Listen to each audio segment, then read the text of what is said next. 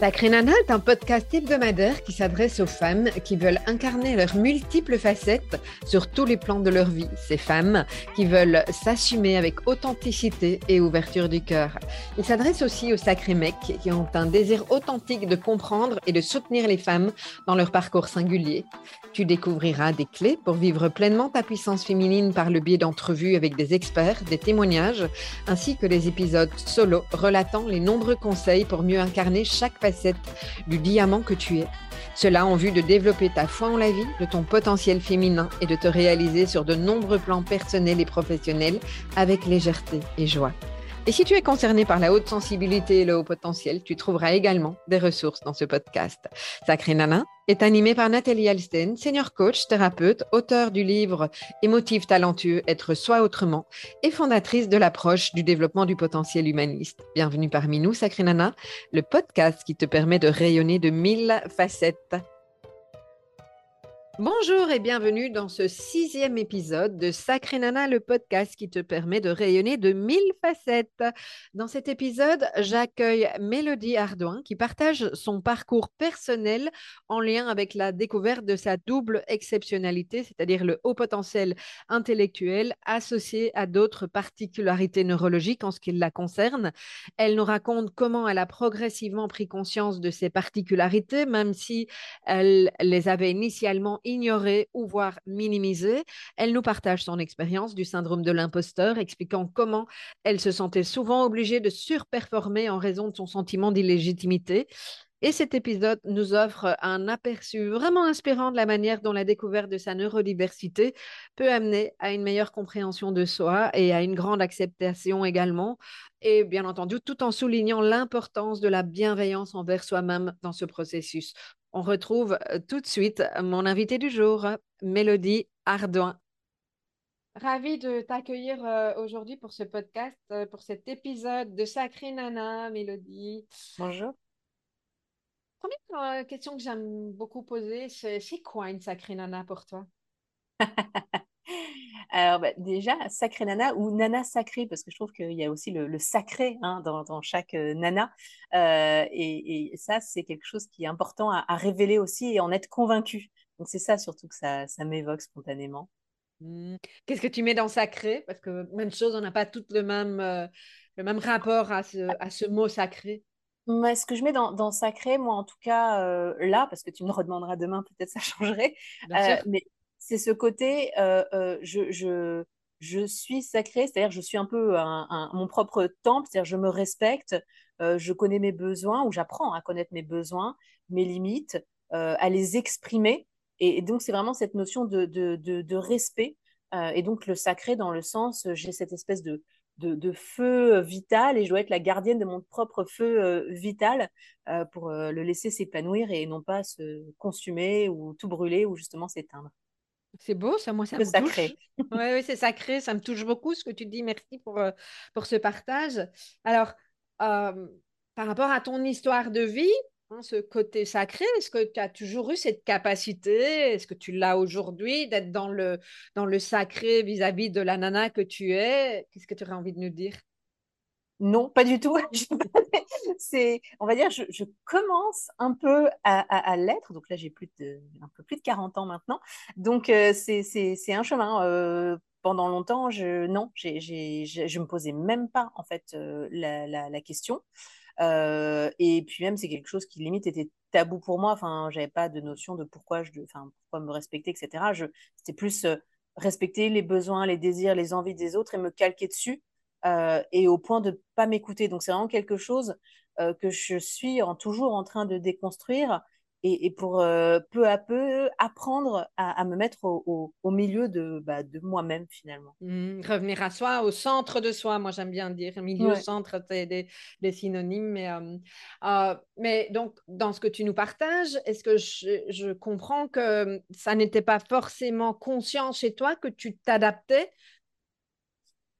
non, c'était pas du tout, euh, du tout conscient. Euh, je n'avais pas ce sentiment-là, ou en tout cas, même si j'avais un sentiment peut-être de, décalage ou autre, bah, tout simplement, je pensais que tout le monde faisait comme ça.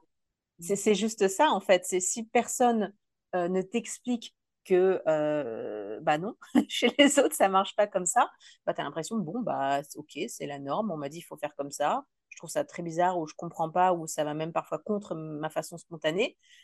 Mais bon, euh, tout le monde fait ça, donc voilà. Et, et, peu à peu, en fait, euh, bah, en continuant, continuant, continuant de faire ça, et à un moment donné dans ma vie où je sais même plus, enfin, c'est quoi le sens mmh. qu'on met, qu'on met derrière tout ça, quoi. Et, et c'est vraiment ça, c'est comment on revient au sens et en s'autorisant aussi à revenir à ce sens-là et à le mmh. considérer comme sacré. Mmh. Qu'est-ce qui a fait le déclencheur chez toi? Parce qu'à un moment donné, euh, qu'est-ce qui s'est passé?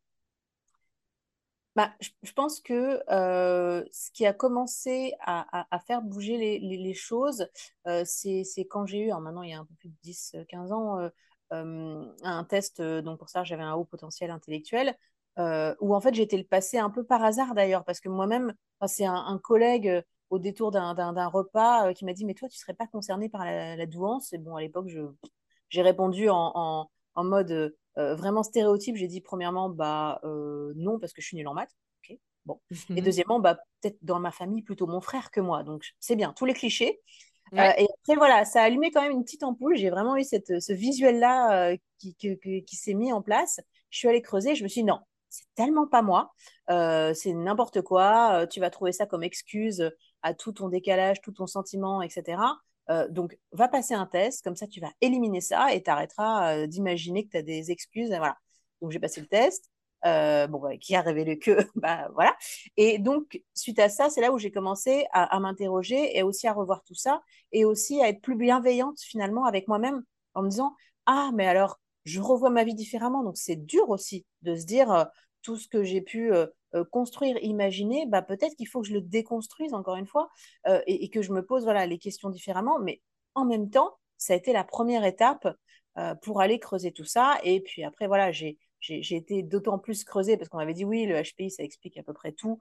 à l'époque, on connaissait moins. Et puis, je me suis rendu compte qu'il y avait aussi un, un, trouble déficit de l'attention avec hyperactivité, donc TDAH, aussi un trouble du spectre autistique. Et donc tout ça, en fait, était un peu un gloubi-boulga euh, avec le, très haut potentiel intellectuel qui fait que ça se masquait. Et que là, je suis en train, peu à peu, je continue à enlever les couches mmh. pour un peu euh, faire ce, voyage au centre de la Terre de, moi-même, quoi, mon, propre noyau. Et donc, quand tu as passé, donc ce que je comprends, c'est que tu as d'abord passé un bilan qui a validé le haut potentiel. Euh, à ce moment-là, est-ce que euh, tu avais la moindre idée de ce que euh, le TDAH pouvait être, le spectre autistique, ou est-ce que c'était déjà dans le champ? Comment ça s'est passé? Alors, c'était pas du tout dans le champ pour, pour moi. en revanche, je, je m'étais interrogée. Bah, à l'époque, voilà, j'étais mariée à quelqu'un avec qui je lui avais suggéré d'aller creuser la piste autistique. Euh, et donc, en effet, dans son cas, a, priori, c'était ça. Et en fait, c'est suite aussi au, divorce où, en même temps, moi, j'ai fait passer, j'ai juste avant, j'ai fait passer mes tests de HPI. Donc, ça m'a aussi aidé à, traverser ce moment-là euh, parce mmh. que je me, voilà, c'était compliqué. On me disait plein de choses négatives. Et donc, je me disais, mais en fait, voilà, je me raccrochais aussi un peu à ça en me disant, bah, ça explique certaines choses et bon, je m'en prends beaucoup, etc. Donc, ça, ça a été vraiment la première chose. Et puis après, plus tard, euh, je me suis interrogée aussi bah, sur des proches à moi, que ce soit pro, perso, bah, là, mon, euh, mon mari aussi, et pas forcément euh, pour moi, classique chez les femmes peut-être. Oui, c'est ce que j'allais dire, tu m'enlèves les mots de la bouche. Et, voilà, et, jusqu'au jour où en fait, je me suis dit, bah, tiens, non, mais il y a peut-être quand même des choses à aller creuser, le HPI, ça explique pas tout.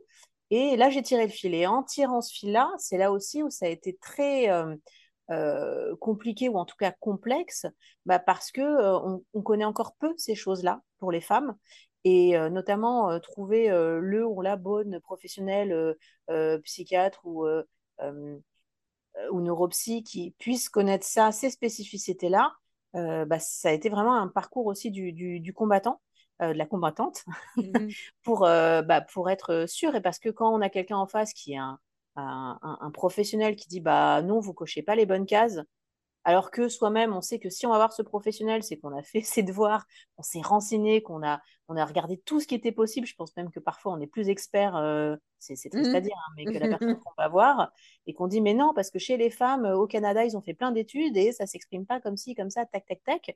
Et en fait, la personne en face, euh, bah, c'est non, on n'ose pas parce que c'est l'expert. Donc c'est ça pour ça, le, plus dur, je pense, c'est de trouver euh, comment être bien accompagné et des personnes qui vont vraiment nous aider à, aller plus loin et, comme ça à ouvrir le, champ des possibles et la compréhension de soi, parce que c'est vraiment ça la clé. À aller plus loin, et je précise ici, parce que moi je vois, dans, parce que ça fait quand même, quand même pas mal d'années que j'accompagne et que je travaille dans ce domaine, et, l'errance dont tu parles finalement, euh, je trouve qu'elle est quand même euh, assez souvent là quand il y a cette fameuse double exceptionnalité. Hein, dans double exceptionnalité, c'est le haut mmh. potentiel euh, associé à, au sens large un trouble. Donc, ça peut être trouble de l'apprentissage, des troubles 10, les TDAH, TDA, le TSA, etc. et j'aime bien l'image que une des intervenantes du congrès de Wans, il y a X années, avait pris. C'était elle disait, ben, tu as un pot de couleur bleue, un pot de couleur jaune, euh, et, tu mélanges, mais en fonction de. Euh, bah, le, bleu, c'est le, HPI, le jaune, mmh. c'est le TSA, et puis tu peux encore remettre une autre couleur, peu importe. et en fait, le, mélange ressemble à, aucun autre mélange. Et en fait, euh, c'est comme si les pros n'arrivaient pas à identifier c'est quoi cette couleur-là. En fait, comme c'est pas le vert, bah non, tu n'es pas concerné par telle, telle chose. Je pense que la problématique, c'est ça, c'est la juste position de tous ces éléments-là. C'est ça, moi j'ai euh, toujours, il y a autant de toute façon euh, d'atypique que d'atypisme en fait. C'est ça. On est unique, c'est bête à dire, mais c'est fort vrai. Euh, et c'est pour ça qu'il faut vraiment être capable de, creuser pour aller mieux, mieux comprendre, mieux se comprendre.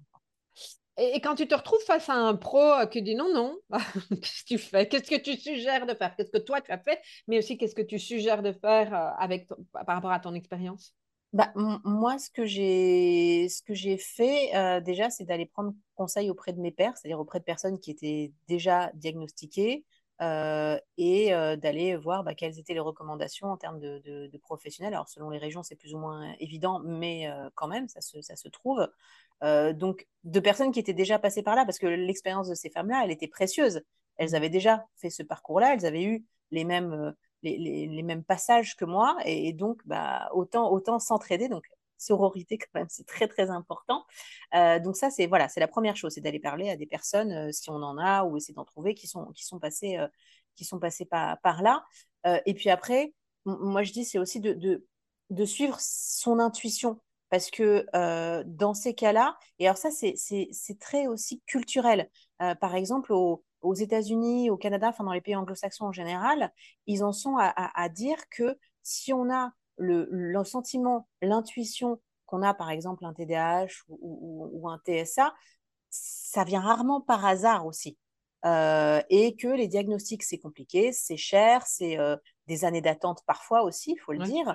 Euh, donc, c'est pas évident. Donc, si on a cette intuition-là, peut-être que ça vaut la peine aussi de, s'écouter et de se faire confiance. C'est vrai qu'en France, on a vraiment voilà, ce côté diagnostic, il faut que ce soit, etc. etc.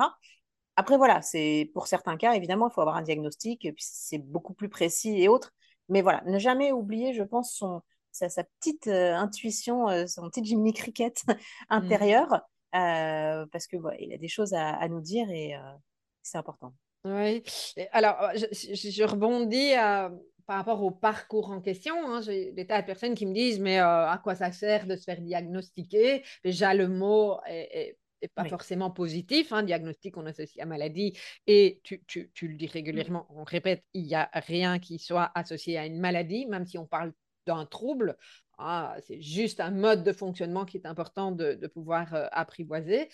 Euh, je pense que pour certaines personnes, c'est important de passer par ces étapes d'identification. Moi, ça l'a été sur mon, haut potentiel et en train de voir sur une série d'autres choses qui très intuitivement reviennent régulièrement. et pour d'autres personnes, euh, ça ne l'est pas, entre autres parce qu'elles disent qu'elles ne veulent pas mettre une étiquette. Donc, je pense que chacun sait ce qui est juste pour, euh, pour lui ou pour elle. Euh, mais toi, qu'est-ce que tu aurais envie de dire dans ce que ça t'a apporté, ce parcours? Moi, ce que ça m'a apporté, je dirais que c'est une, une auto-légitimité. C'est-à-dire que euh, je ne me sentais pas, et d'ailleurs, est-ce que je me sens à l'heure actuelle euh, Je ne sais pas, c'est une bonne question, euh, mais je ne me sentais pas légitime à, me trouver, alors ce que j'appelais des excuses, mais ce n'est pas des excuses, c'est aussi des explications à certains comportements et certaines choses. Et pour moi, tant que j'avais pas ces diagnostics-là, je me disais, bah, je suis pas pertinente. Là, j'ai encore du mal à me dire que c'est le cas, mais pour autant, ça m'a autorisé ça aussi. Donc, ça m'a aidé à être plus bienveillante avec moi-même. Donc ça, c'est important. Et tu disais, et c'est très important aussi sur la notion de, euh, de, de, de, troubles et de comment on considère ça. Tu parles de double exceptionnalité ou triple exceptionnalité. En France, le terme, c'est comorbidité. Déjà, c'est c'est moche, ça, hein. dire, ça dit tout sur le, le, regard. Voilà, c'est ça. Et, et, tout comme d'ailleurs, une autre chose moi que j'aime bien dire, c'est que pour donner un exemple, parce qu'on parle par exemple d'autisme et de troubles autistiques, euh, c'est comme si on parle euh, de sommeil. Parce que quand on dit, bah, voilà, quand on dit bah, parfois je dors mal ou euh, voilà, il y a le sommeil, mais c'est pas pareil que d'avoir des troubles du sommeil. C'est-à-dire qu'on peut mmh être autiste sans avoir des troubles autistiques ou en ayant peu de troubles autistiques, en ayant des troubles qui vont être plus élevés à tel moment et moins élevés à d'autres, etc. Et en fait, c'est un peu comme le sommeil, c'est-à-dire qu'on peut avoir un, voilà, il y a le sommeil, la notion de sommeil, et puis il y a quand il va avoir des troubles. Et en fait, c'est vraiment aussi ce, rapport-là. Euh, c'est pas des gros mots. oui, Donc mm. euh, c'est ça aussi de, de, dédramatiser un peu tous ces sujets-là qui ont été, et notamment en France, euh, entre guillemets médicalisés ou surinvestis en fait de, de pathologies parce que on parle euh, de handicap. Alors oui, ça, peut, ça peut l'être et ça peut être reconnu comme tel, mais c'est n'est pas que ça. Que ça, ça peut être, moi j'ai toujours, ça peut être complexe, mais euh, ça ne veut pas dire pour ça que ça peut pas être passionnant, que ça peut pas être riche. Ah, c'est juste une autre manière d'aborder la vie. C'est comme, comme on est, si on revient à notre centre, effectivement. Oui, puis une autre manière, ça dépend, parce que tout dépend où est-ce qu'on où est-ce qu'on place la norme Parce que si moi, je suis que dans un monde avec euh, des personnes, euh, j'en sais rien, HPI ou THPI, qui est autiste, un TDAH, en fait, bah, c'est les gens qui ne le sont pas qui, qui, qui vont être handicapés. Donc, en fait, c'est vraiment un regard de, de, de, norme. Encore une fois. tout à fait tout à fait. c'est amusant, je reviens à ce que tu as dit parce que ça fait vraiment écho. quand tu as passé ton bilan sur le haut potentiel mmh. intellectuel, euh, cette notion à laquelle tu as fait référence, oui, bon, moi je vais le passer parce que euh, pour être sûr que ce ne soit pas une excuse euh, et que je m'imagine que, et comme ça le sujet est balayé. Voilà, comme ça on va me dire non et puis je passe à autre chose. C'est exactement ce qui s'est passé pour moi et ce qui se passe pour différentes choses. Et, et, pourtant, après, tu te retrouves avec Ah, mais si, quand même. et puis ça apporte finalement plus de questions que de réponses. C'est ça aussi qui est important de dire. En tout cas, dans mon cas ça m'a apporté peut-être une réponse sur le moment, puis alors après, euh, euh, beaucoup plus de questions. Bah, ça, on s'est jamais fini, mais en même temps, euh, voilà, question-réponse et la vie continue. Enfin, en tout cas, moi, dans ma, ma manière de, de voir les choses. alors, est-ce que justement, ce passage, aller, euh, aller chercher euh, des, éléments de réponse, etc. Euh, est-ce que tu fais le lien avec la thématique d'ailleurs qu'on aborde au, congrès d'Ouan cette année, le syndrome de l'imposteur? Est-ce que tu vois des liens avec ça ou pas? Bah, dans mon cas, en tout cas, oui, mmh clairement. je suis encore en train de me soigner, entre guillemets, même si ce n'est pas une maladie du syndrome de l'imposteur, c'est quelque chose de tous les instants. Mais maintenant, en fait, savoir tout ça, euh, ça me permet de beaucoup mieux comprendre. Et donc, en comprenant, je suis plus en capacité de prendre du recul. Euh, et encore une fois, je le répète, mais c'est en tout cas dans mon cas très important, être bienveillante avec moi-même ou apprendre. C'est plutôt ça, apprendre à être bienveillante avec moi-même. Et euh, ça, c'est quelque chose que je découvre et ça m'a pris, ça m'a pris 40 ans à commencer à le faire. Quoi. Ben, c'est génial. Enfin, moi, parce que j'ai quand même assez souvent en face de moi des personnes qui se découvrent euh, vraiment sur le tard, hein, même parfois à, 70 ans, etc. Et pour moi, il n'est jamais trop tard pour revenir euh, vers soi. Euh, ce sont des éléments, effectivement, qui donnent tellement de sens à ce qu'on a pu vivre et qui, je pense, en tout cas, peuvent à un moment ou à un autre autoriser. Oui, surtout pour les, femmes, parce que c'est vrai qu'on se découvre plus tardivement.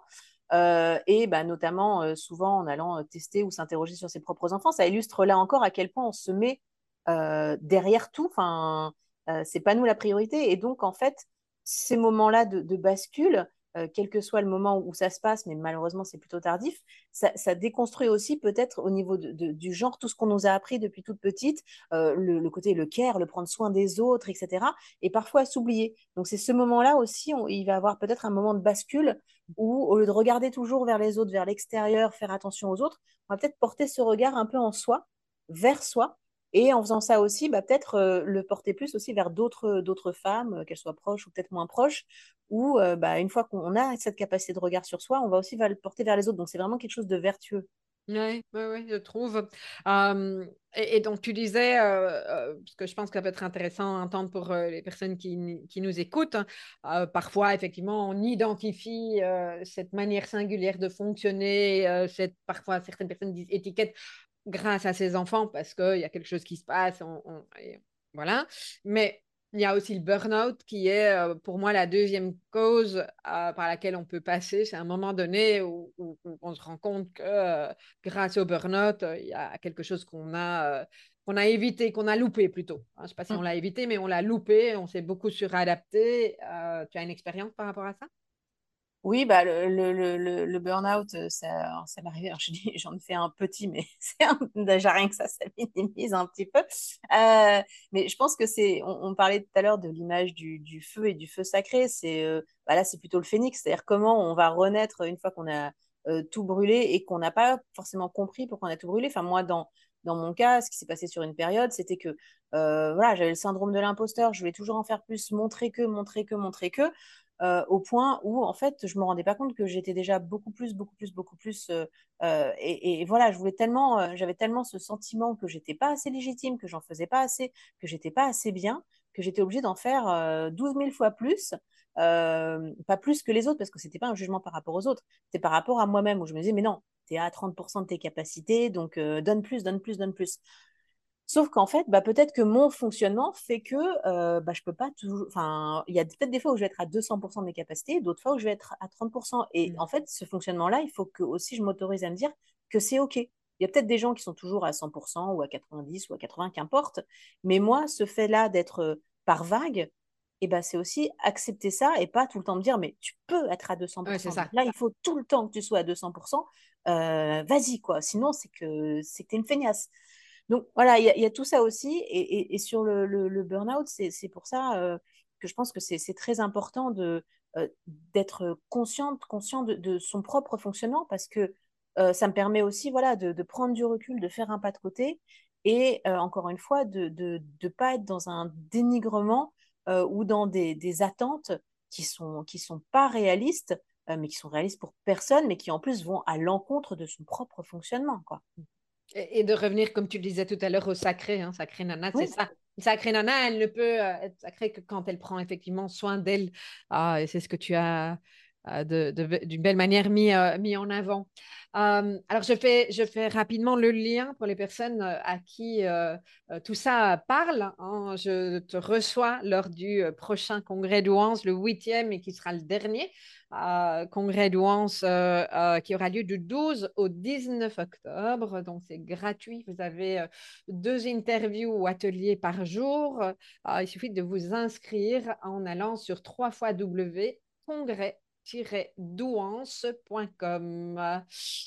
Euh, une dernière petite chose pour euh, clôturer ce podcast, euh, cet épisode en tout cas. Qu'est-ce que tu auras envie de dire aux femmes qui te disent Ah ouais, non, mais moi, je suis pas une sacrée nana, spontanément. Ouais, je rigole parce que c'est quelque chose que je me dis aussi. Bon. je ne le pense pas forcément comme ça. Non, mais je pense que après, il y a, y a le, le, dans ce cas-là, en tout cas, moi, quand je fais par exemple des, des, coachings, ça va être aussi toujours se faire ce pas de côté. C'est-à-dire, qu'est-ce que euh, je dirais moi à ma meilleure amie qui me dirait ça?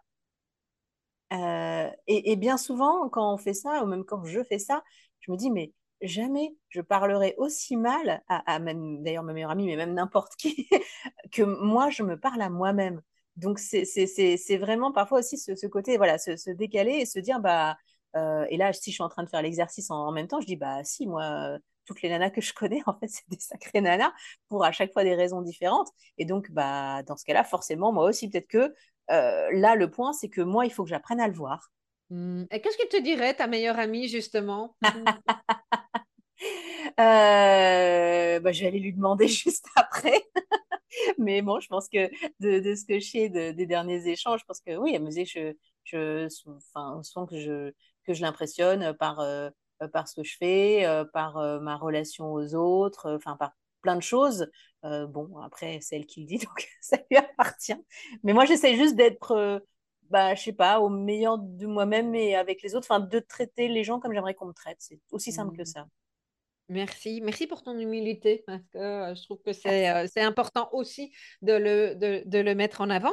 Et peut-être qu'on aura la réponse de la meilleure amie euh, au moment du question-réponse après l'interview de Mélodie Ardouin qu'on retrouve au congrès d'Ouance entre le 12 et le 19 octobre. C'est gratuit et il suffit de vous inscrire sur www.congrès-douance.com. À bientôt!